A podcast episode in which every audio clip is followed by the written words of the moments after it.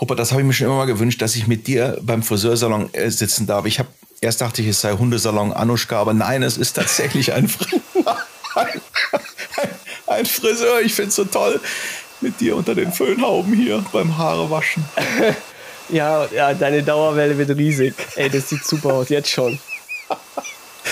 Es ist ja Guck so. mal, da hinten, äh, da, da ist die Haarmaschine, ne? Auf wie viel Millimeter willst du es?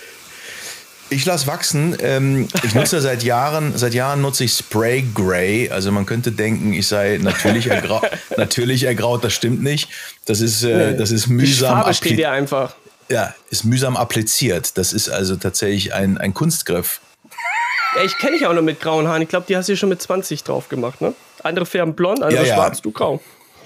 Ursprünglich hatte ich schwarzes, lockiges Haar, aber dann habe ich gedacht, ich, ich ziehe es gerade und mach's grau. Das ist das neue Schwarz.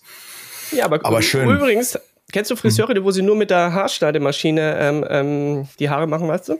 Ja, weil sie keine Friseurlizenz haben, ne? Ha, du, du weißt das. Ja, okay, ich bin der Respekt. Fuchs. Ja, du bist echt Ja. ein Fuchs. Nee, du darfst nur mit Schere schneiden, wenn du eine offizielle Lehre als äh, Friseur gemacht hast oder Friseurin. Nee, Friseurin heißt es. Wie Ja. heißt es? Ja, egal. Und Ja. ähm, ja. Und dann, äh, ja, und wenn du das halt nicht hast, darfst du nicht mit der Schere schnippeln. Ich habe ja mal fünf Jahre, fünf Jahre in England gelebt und da ist das mit der, mit der Ausbildung zum Friseur, glaube ich, auch ein bisschen äh, freestyliger als, als in Deutschland.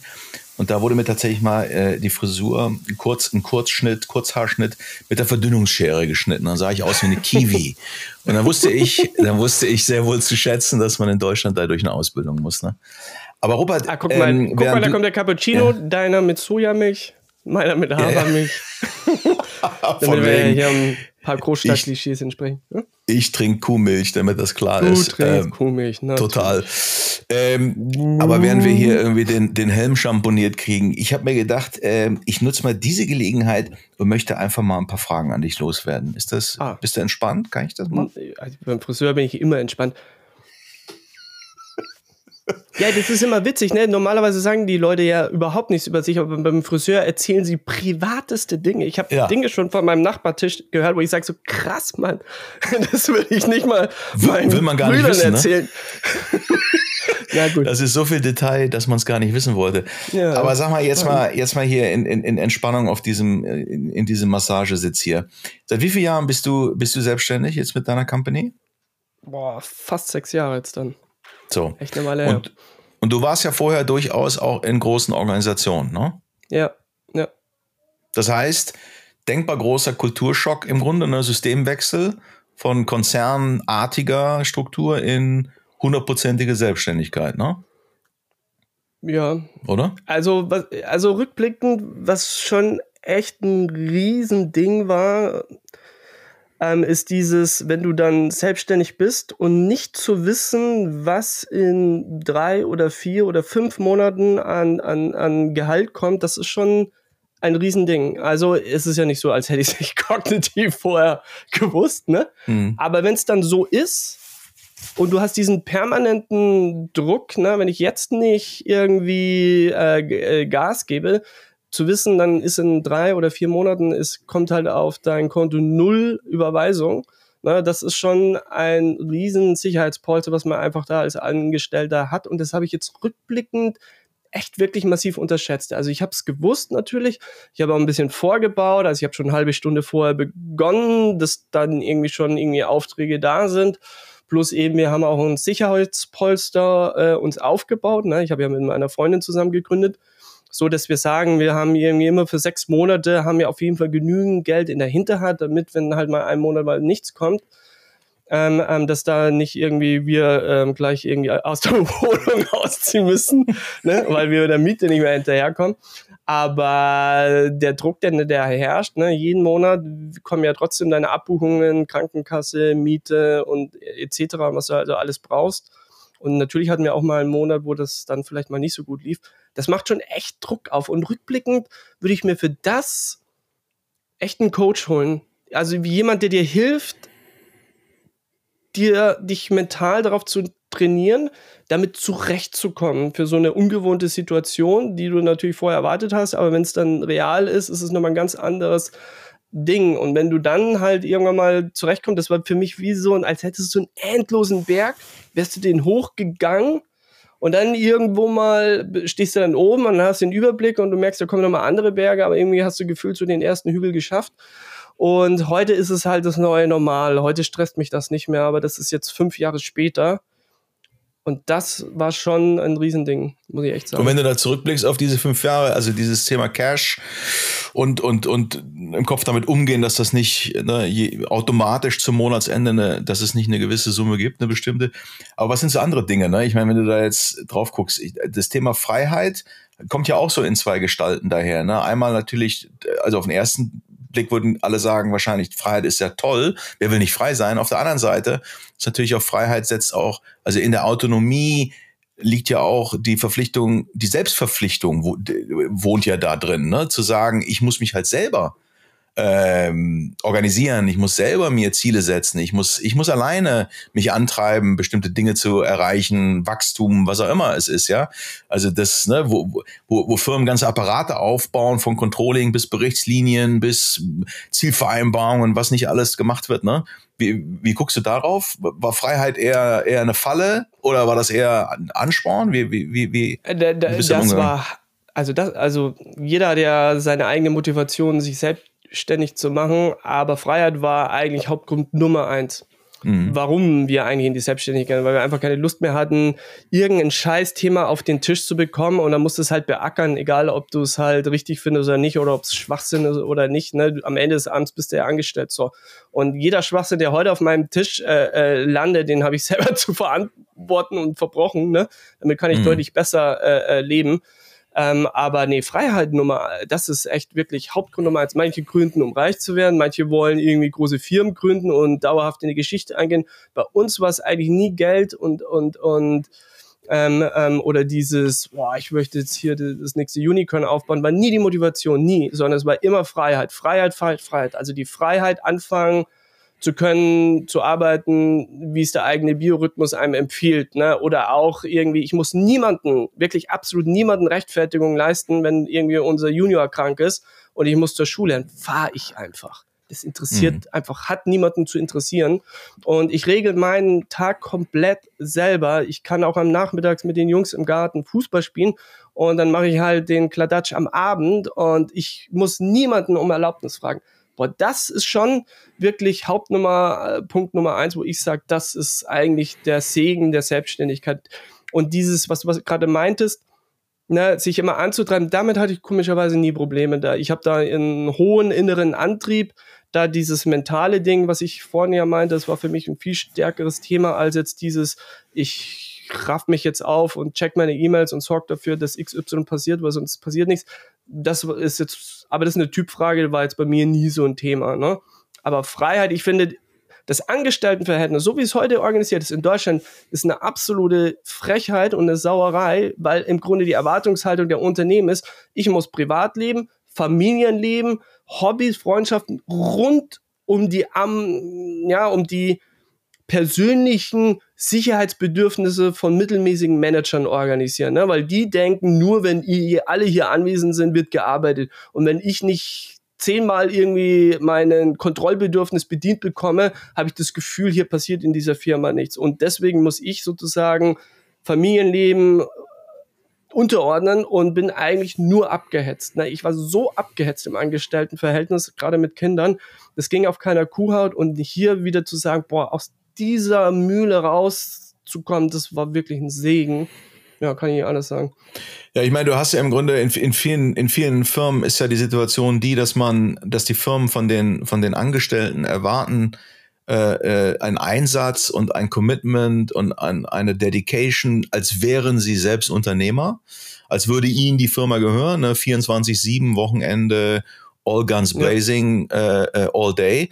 Äh, und zeitgleich ist es aber ein Angestelltenverhältnis mit einem überschaubaren Salär und, und äh, einer starken Reglementierung, ne? irgendwie, keine Ahnung, 20 Tage, 25 Tage Urlaub und, und, und auch viel Bürokratie und Einschnitte, ne, die aus der Firmensicht alle erklärbar sind, äh, so, aber die Kombination aus, ich erwarte eigentlich, dass jeder hier Unternehmer ist in meiner Firma, äh, aber komischerweise sind, ist keiner, ist keiner beteiligt wie ich und kriegt auch nicht das Gehalt wie ich. Das ist halt, das ist eine schwierige Kombination. Ne? Aber wie guckst du denn auf dieses Thema ähm, Grundvoraussetzungen für dann so eine Selbstständigkeit? Ich meine, du hast jahrelang erstmal äh, Erfahrung aufgebaut, hast Dinge im, im Corporate Kontext gemacht und damit ja auch, muss man auch ehrlicherweise sagen, auch ein gutes Sicherheitsnetz unten drunter gehabt. Das war nicht dein Geld, das war nicht deine Firma, ihr konntet probieren. Ne? Ja, Lok hast du damals gemacht, super weit draußen als Konzept, aber halt in einer großen, ne, in einer Autogruppe ja. äh, finanziert und so weiter. Ab wann würdest du sagen, ist, also hat sich das geändert? Kann man heute sagen, du brauchst jetzt nicht irgendwie zehn Jahre äh, Erfahrung in Firmen, sondern du kannst eigentlich mit der richtigen Idee, kannst du auch sofort nach dem, nach dem Studium oder sogar ohne Studium einsteigen ins Unternehmertum? Oder glaubst du, die Kombination aus Erfahrung äh, und dann anschließendem äh, äh Unternehmertum ist, ist gesünder? Also es ist eine total individuelle Risikofrage. Äh, äh ähm, jeder hat ein eigenes ähm, Risikoempfinden. Mein persönliches Risikoempfinden war, wenn ich mich in, ich sage jetzt mal, in das kalte Wasser der Selbstständigkeit bewege, dann sollte ich ein paar Dinge lernen. Und ich war ja davor äh, mal angestellt in einer großen Firma, in der Otto-Gruppe im Rahmen von zwei Startups. Ne? Also das heißt, wir waren da relativ autark unterwegs, aber trotzdem Anhängsel von einem riesigen Konzern. Ich war dann in der Kreativagentur und war dann in der Unternehmensberatung und dann hatte ich halt das Gefühl, ich habe so alles mitbekommen ähm, an Rüstzeug, was es halt so ähm, braucht, um eben in, in diesem Strudel halt irgendwie sich behaupten zu können, Oberwasser zu haben. Ne? Das Netzwerk war groß genug, ich kannte Leute genug, ich hatte genug Projekte gemacht, hatte irgendwie mich für ein Thema irgendwie platzieren können. Ich habe äh, in der Unternehmensberatung verstanden, wie Prozesse ablaufen, wie, wie auf, auf welche absurde Weise Entscheidungen getroffen werden und wie vielleicht man auch einen, einen, einen, einen Wert an Leistung verkauft, der teilweise massiv überbezahlt ist. Ne? Und gleichzeitig habe ich auch gelernt in der Kreativagentur, wie du operativ die, die Füße abstrampeln äh, kannst, wo du massiv auch unterbezahlt äh, wurdest. Und ich habe halt vor allem auch gelernt, wo diese Schwachstellen in diesen Modellen liegen. Ne? Zum Beispiel, dass du ja immer nach Zeit bezahlt wirst, was de facto das kundenunfreundlichste Geschäftsmodell ist, das du dir nur ausdenken kannst, weil keine Person, die nach Zeit bezahlt hat, ein Interesse hat, dass die Dinge schnell und gut gemacht werden. Sondern alle simpelste Dinge werden dann plötzlich massiv komplex und wird eine Raketenwissenschaft, das ist ja davon, wo eben Unternehmensberatungen ja heute leben, ne, dass sie einfach wirklich 0815 Themen ähm, ein Riesending daraus machen und das verkomplizieren ohne Ende und zufälligerweise haben sie den absoluten Experten zu diesem Thema da, ein absoluter Glücksfall und der hat genau jetzt Zeit und du kriegst ihn für schlappe 3500 Euro am Tag.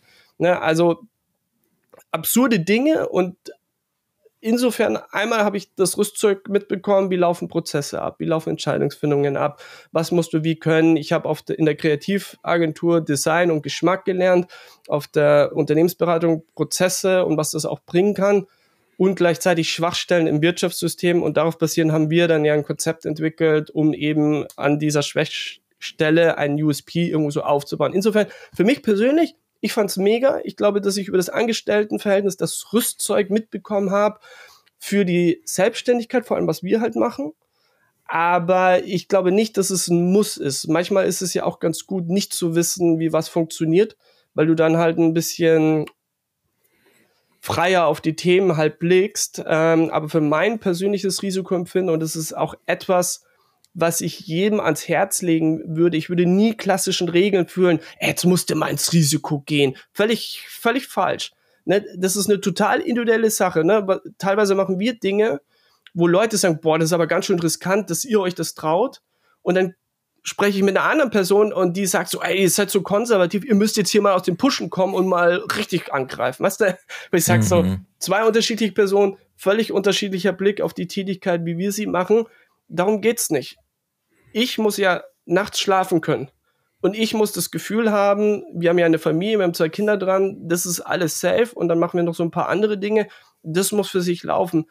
Und wenn ich das Gefühl habe, ich habe das so unter Kontrolle und mein persönliches Empfinden ist, ich muss sechs Monate durchkommen können, ohne einen Euro empfinden zu können und das Bankkonto, diese Summe, die greife ich nicht an und gleichzeitig möchte ich halt irgendwie konträr eben zu dem Geschäftsmodell, wie ich in der Vergangenheit gearbeitet, was ein riesiges Abgehetze ist, möchte ich sagen, ich möchte eigentlich immer weniger Zeit ähm, ähm, für Arbeit reinstecken und nicht immer mehr Zeit, damit ich mehr abkassieren kann und dann nach Alternativmodellen so. Das war halt für mich persönlich richtig und das für sich selbst zu definieren, zu reflektieren, das ist meiner Meinung nach die Herkulesaufgabe, die du vorher einmal für dich machen solltest, bevor du sozusagen in die Selbstständigkeit gehst. Und wenn du für dich als Person klar bist und deine Haken machen kannst und nicht, weil es andere sagen, so hat es zu sein, sondern weil du persönlich das für dich so verstanden hast, wie du tickst und wie das für dich sei, äh, sein muss, damit du ähm, ähm, da gut schwimmen kannst.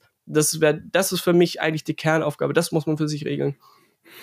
Ja, ich, also gefühlt würde ich äh, sagen, je geringer die Fallhöhe, desto einfacher ist eigentlich in so ein Risiko reinzugehen. Also ja. typischerweise, je älter man wird, je mehr Verpflichtungen man hat, Familie, Haus, Hof, was auch immer alles ja. Ich meine, es wird ja sozusagen die, der Rucksack an Verpflichtungen, der, der wächst typischerweise ja mit, mit Lebensalter. Und eigentlich ist es, also eigentlich ist ja ein super Moment, wenn man ganz jung ist und all das nicht hat, ne? kaum Fixkosten, null Verpflichtungen. Ja. Eigentlich ist das ein super Zeitpunkt, äh, wirklich all in Risiko auch mal auszuprobieren wie oft werde ich angesprochen von, von jungen, jungen Leuten von der Uni oder die jetzt da im Übergang sind und trau, soll ich mich das trauen oder nicht? Und dann gucke ich auf diese Geburtsdaten und denke mir, Mann, Mann, sind die jungen, haben die noch Zeit vor sich? Also du kannst noch so viele Fehler in dem, in dem Alter machen, ohne dass das irgendeine Auswirkung auf deinen vermeintlichen CV, auf deine tolle, tolle dokumentierte Karriere hat. Insofern, da würde ich gefühlt sagen, ist aber ein super, ein super äh, Zeitfenster, ist eigentlich jung, und, und äh, mit wenig Verpflichtung. Das ist gut. Dagegen steht im Zweifel, dass die, die fehlende, vielleicht der fehlende Erfahrungsschatz, aber man muss auch sagen, der wird natürlich auch immer irrelevanter, weil so vieles an disruptiver Technologie, jetzt guck dir die KI-Welle an, da brauchst du, da hat keiner Erfahrung in dem Sinne. So, das heißt, da gibt es kaum einen Vorteil, da irgendwie vorher zehn Jahre in einer Company gearbeitet zu haben. Was heißt kaum? Es gibt keinen Vorteil. Das heißt, da ja. fangen alle mit, mit, dem gleichen weißen Blatt an. Da kannst du 25 Jahre alt sein oder 55. Das ist eigentlich für alle dieselbe, dieselbe, derselbe Startpunkt. Ähm, und, und das wäre auch nochmal ein Argument zu sagen, okay, je nach Thema, je nach, je nach Lücke, die du identifizierst, ähm, äh, brauchst du dann auch nicht, nicht großartige Erfahrung und vermeidest auch, dass sie, dass sie äh, hinderlich ist. Ne, was du eben meintest, sind ja viele, die sind ja irgendwann so, ich meine, durch, durch große Systeme so fast schon zynisch entwickelt, dass, dass die im ja, Kopf auch gar nicht, ja, ja, dass die gar nicht mehr in der Lage sind, sozusagen frei zu denken. Ne? Ähm, ja, ja, man muss ja. auch aufpassen, man, man lässt sich ja auch irgendwann mal schnell äh, korruptieren. Ne? Äh, Gehalt korruptiert auch, weil das macht auch ein Stück weit bequem. Also es, ich kenne wirklich eine Reihe von Leuten, die mit jeder ähm, Gehaltserhöhung, ähm, die sie gemacht haben und die, wo sie dieses Hierarchietreppchen, oder lass es ihr Hamsterrad sagen, ne? Wo, mhm. ähm, ähm, nach oben ähm, ähm, gestiegen sind, dann haben die sich ein größeres Auto besorgt. Sind sie in eine größere Wohnung, ne? Und dann hängst du drin. Und dann mhm. sich loszueisen und zu sagen, boah, aber dann müsste ich ja, wenn ich mich selbstständig mache, dann müsste ja eigentlich das und das Gehalt ähm, eigentlich reinkommen, weil meine Lebenshaltungskosten sind so und so weit, äh, hoch. Ne? Und solche Firmen leben ja oftmals, dass eben ihre Mitarbeiter das machen, weil dann kannst du immer schön die nächste ähm, Möhre und den nächsten Apfel dann vor den Karren spannen und du kannst dir sicher sein, die Leute bleiben halt. Ne? Und ähm, wie viele auch Unternehmensberater kenne ich, die einfach diesen Sprung sich dann einfach nicht mehr trauen, weil sie sich in der Gehaltsklasse halt mit hohen Fixkosten halt eingenistet haben, das, das sage mhm. ich jetzt mal. Ne? Bei mir ja. war es immer so, wenn ich irgendwo gehaltstechnisch höher gekommen bin, was tatsächlich mal passiert ist, äh, habe ich meine Fixkosten immer reduziert, witzigerweise, weil ne, Freiheit war ja auch der Hauptgrund, mhm. ähm, ähm, ähm, sich selbstständig zu machen. Mir war es immer wichtig, ich, dass ich auch die Freiheit habe, wenn mir hier das Umfeld einfach nicht mehr passt, ich sage, hey, wisst ihr was, ihr könnt mich alle mal am Arsch lecken, ich hau ja ab, das ist ein völliger Mumpitz hier und ich lasse mich jetzt hier nicht von irgendwelchen Gehältern, weil ich in einer zu großen Wohnung wohne oder ähm, mir ein zu großes Auto geholt habe, mich da irgendwo binden.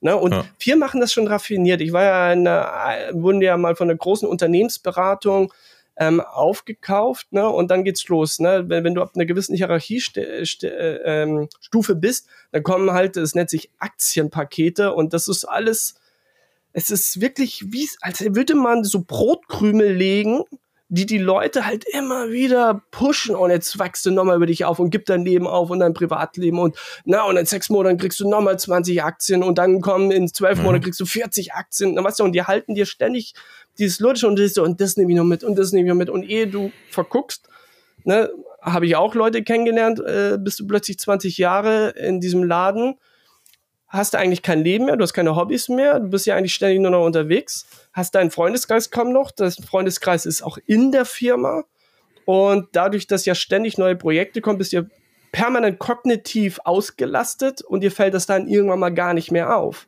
Hm. Und dann musst du halt echt aufpassen, dass du da nicht in so einen Strudel reinkommst. Und manchmal, ne, du hast es ja gerade angesprochen, wenn man jung ist, manchmal ist es auch ganz gut, nichts, nichts zu wissen.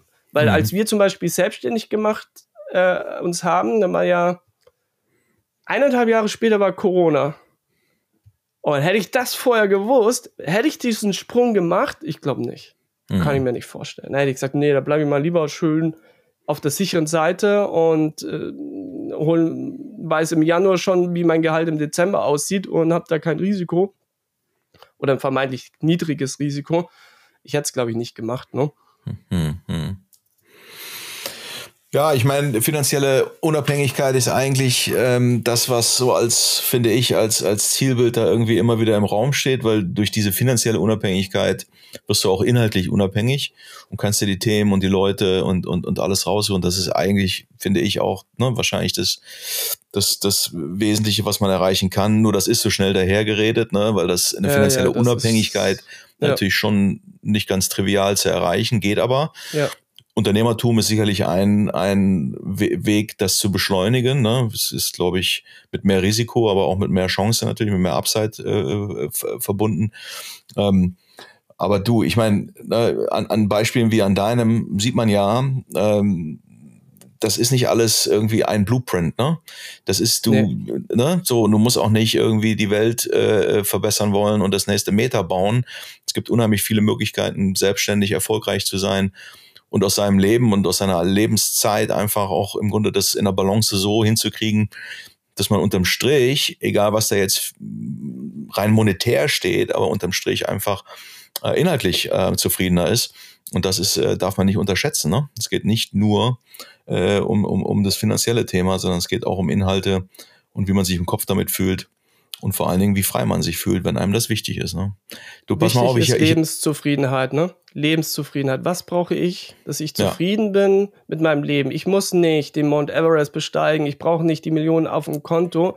Muss nicht für jeden Motivationsnagel sein, sondern was brauche ich, dass ich einfach mit meinem Leben grundsätzlich irgendwo zufriedener bin und was muss ich ändern, ne? Und das kann ja trotzdem im Angestelltenverhältnis bleiben, ne? Ja. Und das muss jeder für sich aber beantworten. Wenn ich es für mich entdeckt, genau, wenn ich es für mich aber entdeckt habe und definiert habe, ja. dann ist ja gut. Und ganz wichtig, dass man nicht äh, denkt, äh, also oftmals äh, ist es ja das, was andere einem da einreden. Ne? Es, es geht nicht darum, was Eltern ja. wichtig finden, Freund, Freundin, der Nachbar, Total. der Kumpel, sondern es geht um einen selbst. Und das ist, glaube ich, äh, schwerer zu entdecken, als man so denkt. Ne? Und sich da mal wirklich mit sich selbst zu beschäftigen.